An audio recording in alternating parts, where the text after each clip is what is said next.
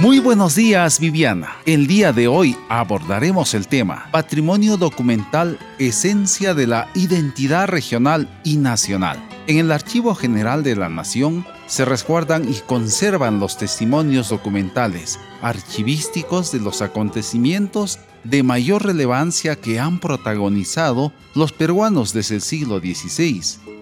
El fondo documental dio origen al Archivo Nacional donde se cautelaba sucesos históricos del Tribunal de Cuentas y de la Real Junta de Temporalidades, la Inquisición, censos, tabacos y audiencias de Lima.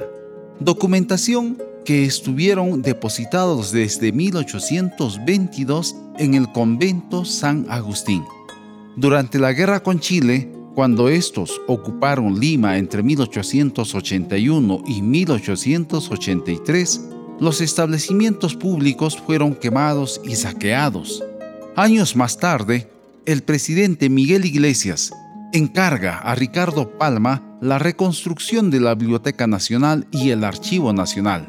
Lamentablemente, en 1943, el incendio de la biblioteca destruyó la mayor parte de los manuscritos recolectados por Palma. En 1972, el Archivo Nacional pasó a denominarse Archivo General de la Nación y su principal órgano de difusión fue la revista del Archivo General de la Nación. A la actualidad, el Archivo General de la Nación edita una revista que comprende las secciones de historia, archivística, notas, reseñas y normas de publicación. En la revista número 37 se aprecia un artículo en la sección histórica que incluye una investigación sobre el culto a la Virgen de Guadalupe en Trujillo desde la llegada de la imagen en 1563. Encontramos también un artículo científico de Heidi Soraya Cárdenas que aborda el tema la adecuada gestión de los archivos como mecanismo para transparentar los actos de la administración pública en el Perú.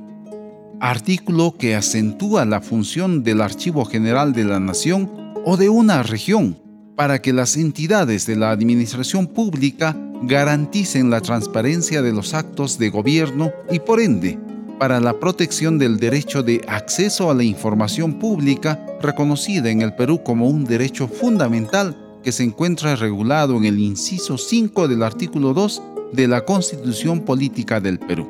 ¿Cuáles son las importantes archivos regionales que existen en el Perú?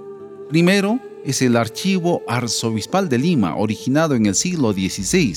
Constituye un repositorio de enorme interés.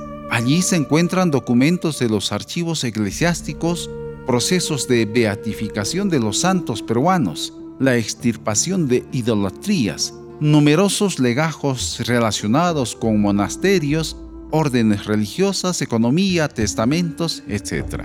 Segundo, es el Archivo Documental de Cusco, que posee archivos históricos, regional, arzobispal y otros de carácter eclesiástico que tiene la documentación originaria de la Universidad San Antonio Abad, los colegios de ciencias y de educandas, la beneficencia, entre otras.